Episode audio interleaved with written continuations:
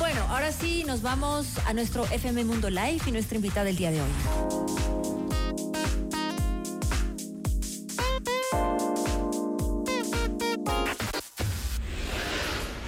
El mundo de cabeza.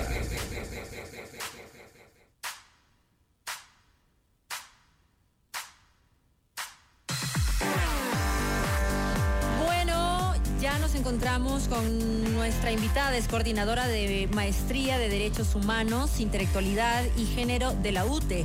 Vamos a hablar acerca de los piropos, porque aunque a menudo percibidos como complements o halagos, eh, puede ser formas de agresión verbal y psicológica contra las mujeres. En Ecuador, aunque no existan leyes específicas contra los piropos, la Ley Orgánica de Acceso a la Justicia y Protección Integral de las Mujeres Víctimas de Violencia de Género aborda la violencia de género en general, incluyendo comportamientos que puedan considerarse piropos en un contexto de discriminación y desvalorización.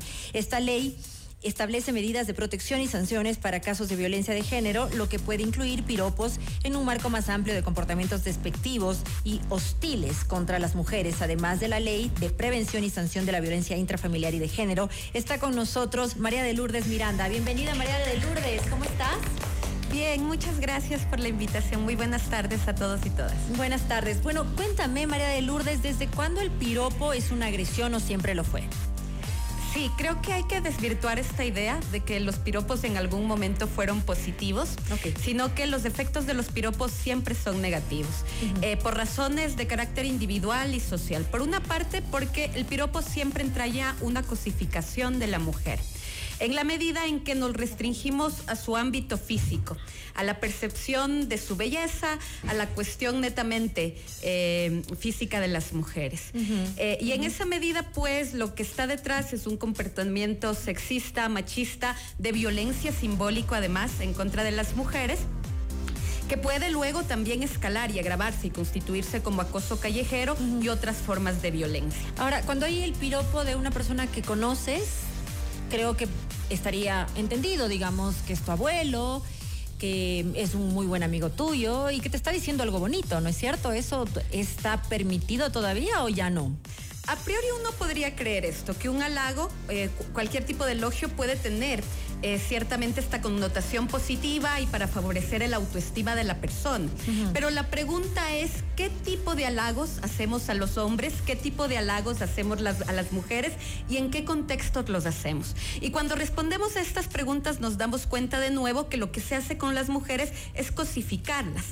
Cuando eh, estamos por la calle, por ejemplo, y en tu caso, Carol, tal vez tú recuerdas alguna ocasión en que te abordaron diciéndote qué excelente profesional eres en la calle o qué inteligente se ve usted, señorita. No, los piropos rara sí, vez. Sí, sí, sí, me han dicho, sí. Eh, probablemente porque eres una figura pública y esta puede ser más bien la excepción y no la regla. Pero a las mujeres, las formas en las que se les aborda generalmente tienen que ver con su aspecto físico. Y como decíamos, esa eh, cosificación de las mujeres impide verles como seres humanos. Y luego es lo que permite también que se produzca la violencia de género y se perpetúen estereotipos que son sumamente negativos para alcanzar la igualdad. Entonces, ¿no crees que se ha llegado a un extremo de no recibir ningún tipo de halago de nadie porque ya vendría a ser violencia? Lo que antes era el chuyaquiteño típico piropiador que lo hacía elegantemente, eso también se consideraría hoy por hoy porque vivimos en una sociedad ya mucho más sensible en un acoso. Eh, podría constituirse como acoso per se, eh, puede ser un comportamiento sexista o machista. Depende de la connotación y el contexto, las palabras también que se usen, puede escalar y constituirse o como, tú te, o como tú te sientas en el momento. Ciertamente. Eh, de todas formas, si una mujer se siente halagada con un piropo, pues muchas veces también tiene que ver con las formas con las que nos socializan. Desde niñas, el estereotipo que se genera, los roles de género que nos dan, pues alimentan esta idea de que tenemos que ser bellas y que además de esta validación viene desde lo masculino. Y si tenemos que ser bellas y recibimos esa ratificación a través de un halago, un elogio o un piropo, pues eh, no necesariamente obedece a que eh, la autoestima deba fortalecerse a partir eh, de estos estereotipos. vámonos a una situación completamente más cotidiana, Dani y Dani, están Danis aquí invitados. Y digamos que Dani, tú tienes hijos adolescentes, tú, tú también tienes hijos adolescentes. Digamos que les gusta alguna chica o chico del colegio, ¿no? Entonces le dice, oye, qué bonita que estás hoy. pues eso sería, ya, ya para los chicos va a ser un poco más difícil saber eh, diferenciar entre, eh, ¿será que le voy a agredir? Porque ya todo está muy muy mezclado, ya no, ya no se sabe con, con sinceridad. ¿Ustedes qué opinan, chicos, que tienen hijos adolescentes? Y luego escuchamos lo que tiene que decir María Cristina. Yo la verdad creería que sí estamos un poco más sensibles a estas cosas, ¿no? Y que si es que son cosas bonitas las que te dicen y con respeto, yo no le vería tanto problema. Pero los chicos también van a tener ese temor. ¿Tú qué piensas, Dani? Sí, o sea, una de las dimensiones mm, del ser humano es la parte física. Y probablemente es la que primera, primera, se ve a primera vista, ¿no? Si hablamos un poco del, del retorno de la información en el caso de que yo vaya a dar una charla, por ejemplo, y se acerque una de las gerentes de la empresa y me diga, oye, te queda súper bien la ropa o se te ve súper bien, se te ve más joven, también podríamos tener lastimosamente la misma situación. Es decir, de vuelta eh, una especie de, espacio en el que yo podría ser valorado solo por mi apariencia física en este Pero también no está mal, ¿no? No, ese es justamente, eso es, es eh, me parece que... Porque te, genera confianza también. O el fondo de lo que se está buscando en el tema de no generar una agresión, me parece que está bien, porque hoy sí se ha visto eh, una transgresión en muchas cosas y he podido ver que hasta se han normalizado ciertas cosas a veces hasta en el trato que tienen entre chicos y chicas, te digo porque tengo dos jóvenes adolescentes y uno ve la forma en la que se tratan y, se ha hecho normal eh, el tema Pero y ahora más que piropos hay un maltrato. Exacto. Los he visto. Pues. es como yo, la otra vez escuchaba hablando a un chico, yo, ¿con quién hablas? Claro. Es que es un pana, es una amiga, que no sé qué, pero le hablas así y me quedé loca, ¿no? O sea, hasta dónde ella también permite que le trates de esa forma. Claro, entonces como te digo, la intención en ese caso, por ejemplo, me parece que salvaguardar la, la autoestima de la persona y también lo que estabas diciendo de que no solamente tenemos un campo físico que nos rodea, también me parece que es un, un argumento válido. Sin embargo, en el caso de que nosotros estemos eh, con una persona y queremos expresarle, por ejemplo, eh, nuestra admiración por algún tipo de rasgo físico o algo específico, también podríamos rayar quizás en el otro lado. Es decir, en el sentido de que mi criterio podría ser tomado automáticamente como Ah, quizás un... ¿Sesgado? Eh, sí, como sesgarme solo a lo físico. Sí, pero, no la conoces más. No le conozco más. No la conoces más que eso. o sea, a la gente le gusta recibir halagos también. justamente como estamos con una persona que es especialista, sería bueno como esta diferenciación en donde se podría ver, porque de lo que yo te estoy escuchando, si mañana yo le digo a mi hija, oye, hoy amaneciste súper linda, podría yo entender que como padre estoy robusteciendo solamente el plano físico y no la parte emocional o espiritual de mi hija, por ejemplo, eso me deja preocupado. Claro, claro, claro. Esa es la preocupación que me genera eh, esto. María de Lourdes. Eh, creo que hay algunos elementos eh, claves que traer a la mesa. Por una parte, el tema del consentimiento. Eh, de realmente hasta dónde ponemos un límite y hasta qué punto nosotros podemos expresarnos sobre los cuerpos ajenos, sobre las formas de verse del resto de las personas. Eh, y ciertamente si existe el consentimiento y si es aceptado ese halago, pues eh, ya no se trata de un acto unilateral ya no se trata de esta eh, agresión en contra de eh, eh, la mujer generalmente, porque la mayoría de veces estos, estos tipos de piropos son expresados a las mujeres, mucho menos a los hombres. Y hay datos que ciertamente dan cuenta en cuanto a los efectos que pueden generar los piropos, que también me gustaría traer a la mesa porque es importante entender cómo lo percibimos. Muchas veces podemos pensar que si es una persona cercana, ese halago puede ser recibido positivamente, pero depende de la relación, incluso de poder que pueda existir, si existe una horizontalidad. Eh, de acuerdo con un estudio que hizo la Relatoría de los Derechos de las Mujeres de la OEA en el año 2019, se revelaba que 7.8 de cada 10 mujeres habían tenido que cambiar eh, su ruta para asistir al trabajo, a la escuela, habían tenido que cambiar su forma de vestir o habían tenido que cambiar su forma de movilizarse en razón de estos piropos, que no necesariamente siempre tenían una connotación negativa o tenían alguna connotación sexual o de otra naturaleza, simplemente por quienes venían. Pero si te gusta el chico, es piropo, si no es una agresión. A ver, eh, el problema es que justamente esta unilateralidad eh, de los piropos, pues depende del espacio en el que se dé. Si ya estamos interactuando en un espacio, por ejemplo, en el espacio educativo, en una relación de colegialidad, en donde existe confianza y demás, es otro tipo de espacio, ¿no es cierto? Un piropo, aunque sea positivo, aunque te digan de la manera mal respetuosa, que te ves muy bien en la calle, es un acto unilateral agresivo.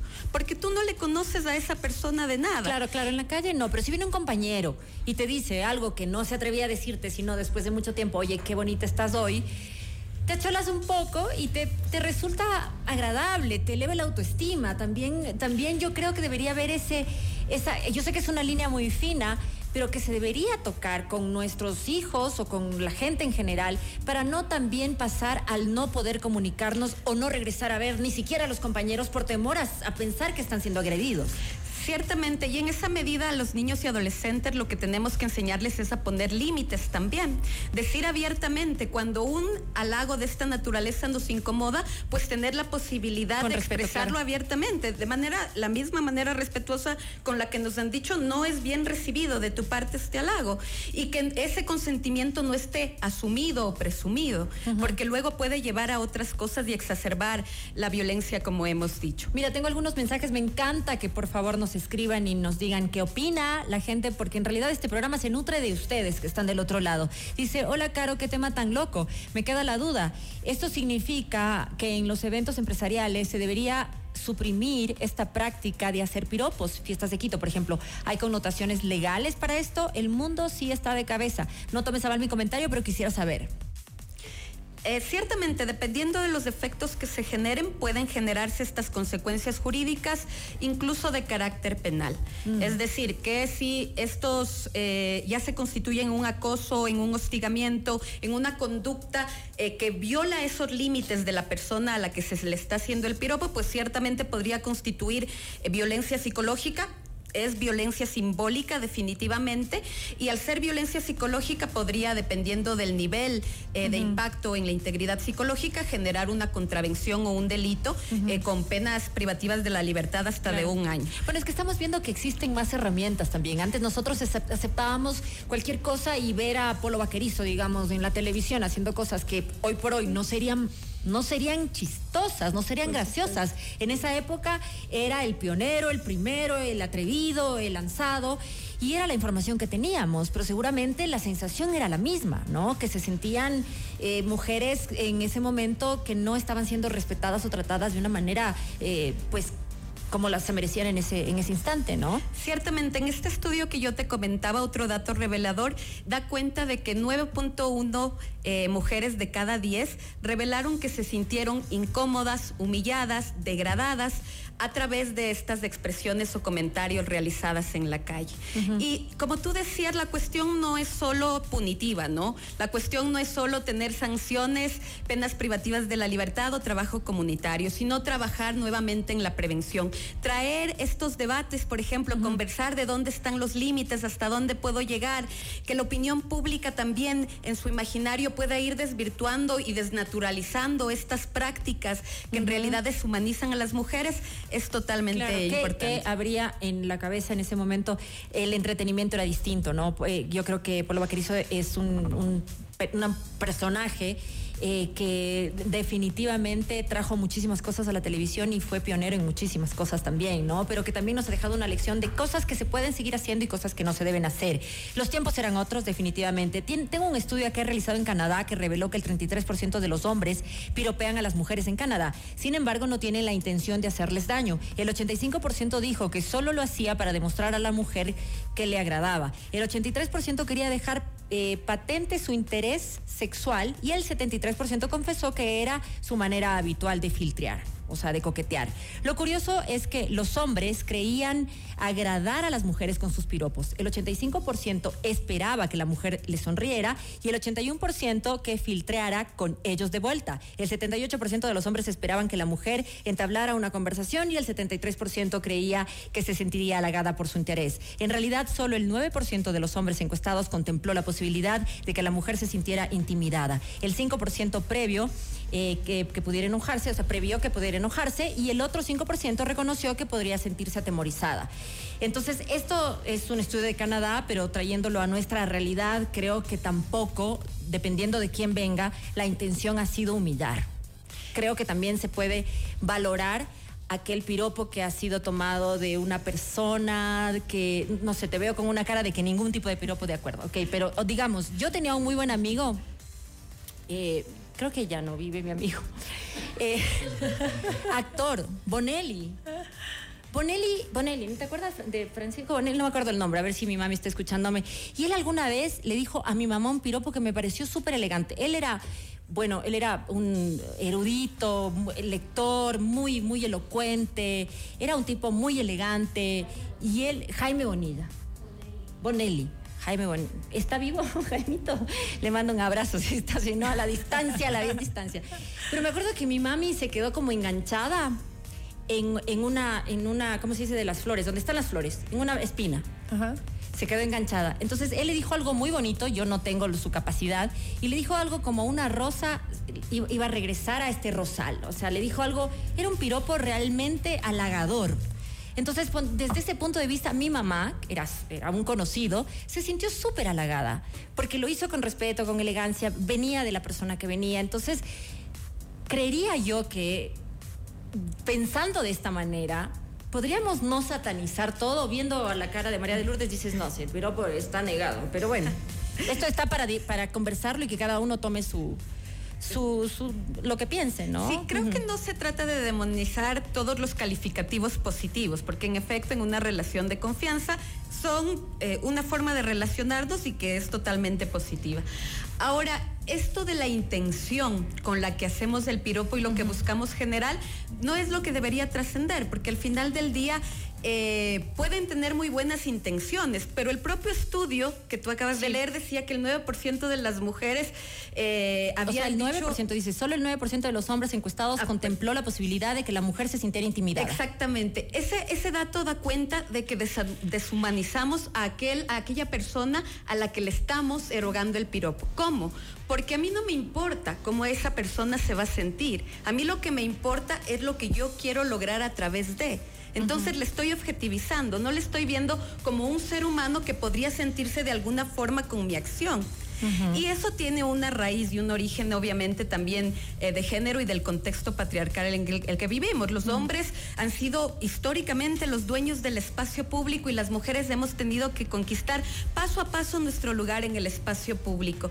Y en esa medida, como se sienten los que dominan, eh, hay una subordinación también en ese espacio público y es una forma de ejercer ese poder y ese dominio, aunque no haya la intención de causar daño. Ese no es el problema, es que no pensemos en los efectos que puede causar nuestras si acciones. Si te sientes entonces vulnerado, hay una penalidad. Tú lo acabas de decir, ¿verdad? ¿Hay, hay algún lugar donde se puede acceder a una denuncia? Ciertamente, eh, como tú mencionabas al principio, se pueden adoptar medidas de protección, tanto por las juntas de protección de derechos como también por los jueces eh, de violencia.